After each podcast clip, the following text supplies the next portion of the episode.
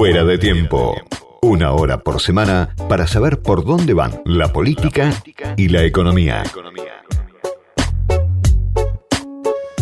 Del otro lado de la línea está ya Federico Zapata, que es politólogo, escribe en la revista Panamá, entre otras revistas, y además figura en su currículum que nació en Córdoba, que es un dato importante para este país tan unitario que tenemos. Federico, soy Diego Genud, gracias por atenderme. Diego, eh, gracias por, el llamado, un, placer hablar con vos. Para mí también. Bueno, primero preguntarte por, por alguna declaración que hizo Macri, que viene haciendo sobre todo la oposición desde que entramos en, la recta final hacia las elecciones de este año.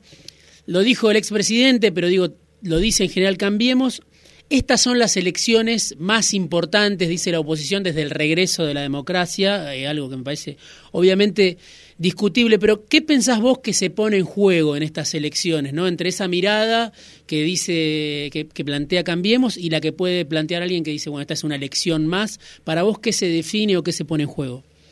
No, a, mí me parece, digamos que en relación a Cambiemos, eh, después voy a pasar al frente de todos rápidamente, pero en relación a Cambiemos me parece que que vos marcás ahí un, acento que es importante, que es, que es la opinión de Macri. Y, eso tiene que ver, me da la impresión, con que, digamos, en una, en una fuerza que, que estaba en un proceso de, recambio de un liderazgo, eh, el, cierre, digamos, que se ha dado no, no, no ha sido el más cómodo para, para el espacio de Rodríguez Larreta, en el sentido de que eh, le hubiese convenido siempre más tenerlo Macri jugando por fuera, que le hubiese implicado que se llevara, digamos, una parte de de la vieja estructura de Cambiemos en una lista, le hubiese facilitado eh, desarmar un poco el discurso del Frente de Todos, porque digamos él se hubiese transformado en un símbolo de antimacrismo, y creo que le hubiese facilitado, en tercer lugar, eh, le hubiese obligado a construir una narrativa propia, eh, y no esto que está ocurriendo, que de alguna manera es un espacio que se ha visto forzado a, a ordenar con alguna, de alguna manera con el, con el, con el, digamos, con el principal eh, con, el, con el referente histórico que es Macri y, y que lo que termina siendo es una especie de situación en la cual eh, los que marcan la agenda son los sectores más, radicalizados del PRO, eh, de, Juntos por el Cambio. Me parece que, todo ese componente a, a, la oposición le, le, va a terminar restando. Esa es mi opinión en esta elección de, de, término medio. ¿no? Después me, imagino que por el lado del frente de todos lo, lo que lo que va a intentar plantear es básicamente el, la, campaña de vacunación, que es, eh, que es relevante en tanto en cuanto, si logra llegar bien a la elección, es la única fuerza, digamos, eh, digamos nadie puede disputarle la vacunación porque es un, es un algo que ha concentrado el, Estado Nacional y en ese aspecto me parece que, que es inteligente ese eje. Y después, lógicamente, intentar plantear la pandemia como un paréntesis, digamos, a partir de lo cual la elección pueda significar, digamos, eh, eh, dar vuelta a esa página y comenzar con, con un programa. Me parece que, que la, discusión va a estar más o menos dando vuelta por ahí, ¿no? Sí, te preguntaba porque, bueno, una de tus notas en Panamá, donde ustedes plantean un dossier para pensar la Argentina, claro, apuntan a un montón de asignaturas pendientes que tiene la, la democracia argentina, y no sé si eso está en juego en estas elecciones, pero tomo algo de de lo que decías, ¿no? Que de fondo hay una crisis recurrente para la que los distintos gobiernos no, no encuentran la salida y vos decís, esta es una democracia con derechos pero sin desarrollo y Argentina necesita recuperar una élite desarrollista transversal al sistema de partidos, una nueva generación. ¿Cómo sería eso? ¿Cuánto hay que esperar para que llegue eso? ¿Por qué eso hasta ahora no llegó?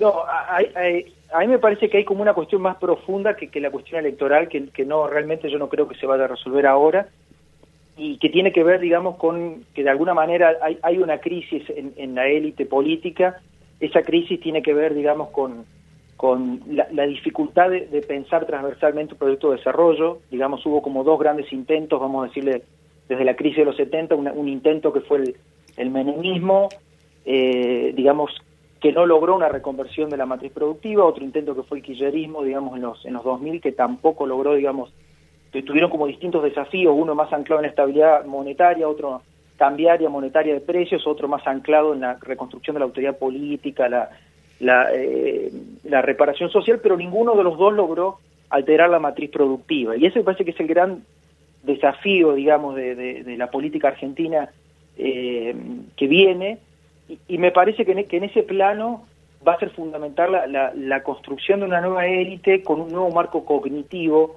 que aborde el problema por ahí eh, sin las rémoras del, sin algunas rémoras del pasado o algunos marcos conceptuales del pasado del siglo XX que, que me parece que son como eh, que, que, como lentes que dificultan eh, pensarlo. Por lo tanto, no, yo no veo que en esta elección se vaya a resolver eso. Eh, en todo caso, digo, me parece que es un problema eh, del oficialismo y de la oposición y, más que un problema electoral, de alguna manera, ¿no? Sí, y esto que vos marcás también, ¿no? Bueno, del conocimiento como uno de los recursos más importantes hoy en esta carrera global, digamos, por entre potencias o por el desarrollo, destacás el peso del sector agroindustrial, que obviamente tiene mucha importancia, sobre todo en las economías de provincias como Santa Fe, como, como Córdoba, como, como Entre Ríos, pero ¿cómo reconciliás, no? Ahora que venimos también, hace 10 días hubo una protesta de los sectores del activismo rural, digo, ¿cómo reconciliás ese polo productivo agroindustrial eh, con salida exportadora, con la Argentina de los 20 millones de pobres, ¿no? de, la inflación del 50%, del deterioro del salario real.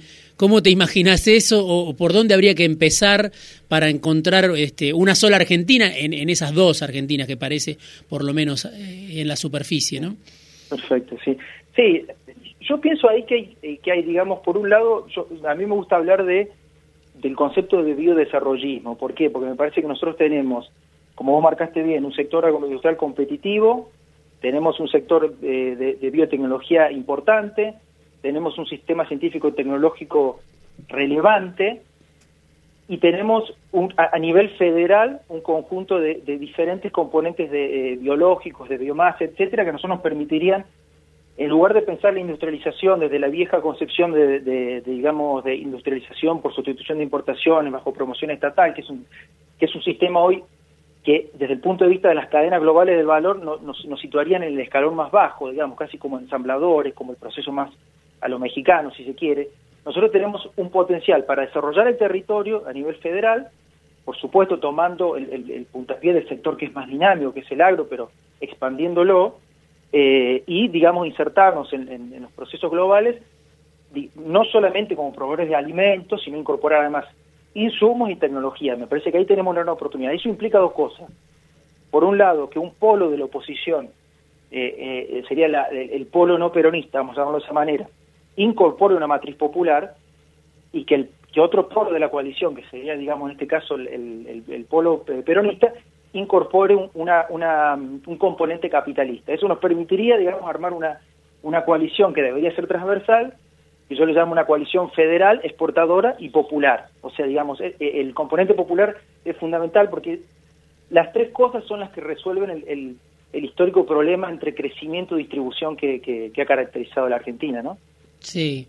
Bueno, algo de lo que decís me hace acordar al, planteo de, Pablo Gerchunov, ¿no? En, en alguno de sus trabajos, pero también te escucho y digo, bueno, Matías Culfa podría sintonizar perfectamente, ¿no? O sea, con esa idea de avanzar en un proyecto de desarrollo y de cuestionar incluso a los sectores que Culfas diría son anticapitalistas y están dentro del, del frente de todos, ¿no?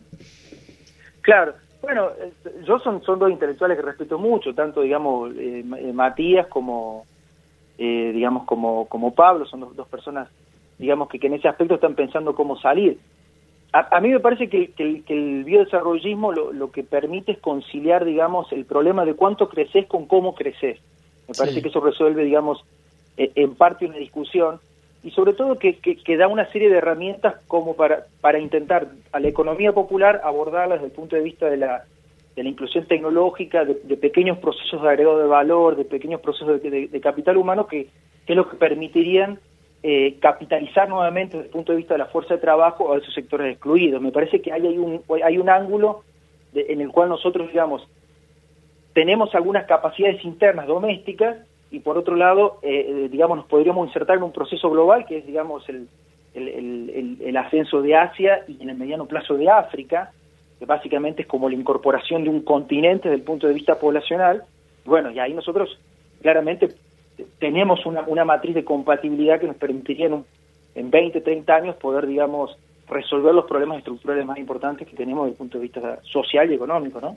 Sí, en una de tus últimas notas, eh, también creo que en el, Economista hablabas de la ambarización de la política nacional, ¿no? Todo centrado en capital, provincia de Buenos Aires, bueno, el término que, trajo la pandemia, pero uno dice el territorio madre de todas las batallas, la provincia de Buenos Aires, vos decís, frente a eso rescatás al cordobesismo, ¿no? La experiencia de, de De la Sota y Schiaretti, hablas de un modelo Córdoba, de la vía capitalista del peronismo, un poco con esto que, mencionabas antes.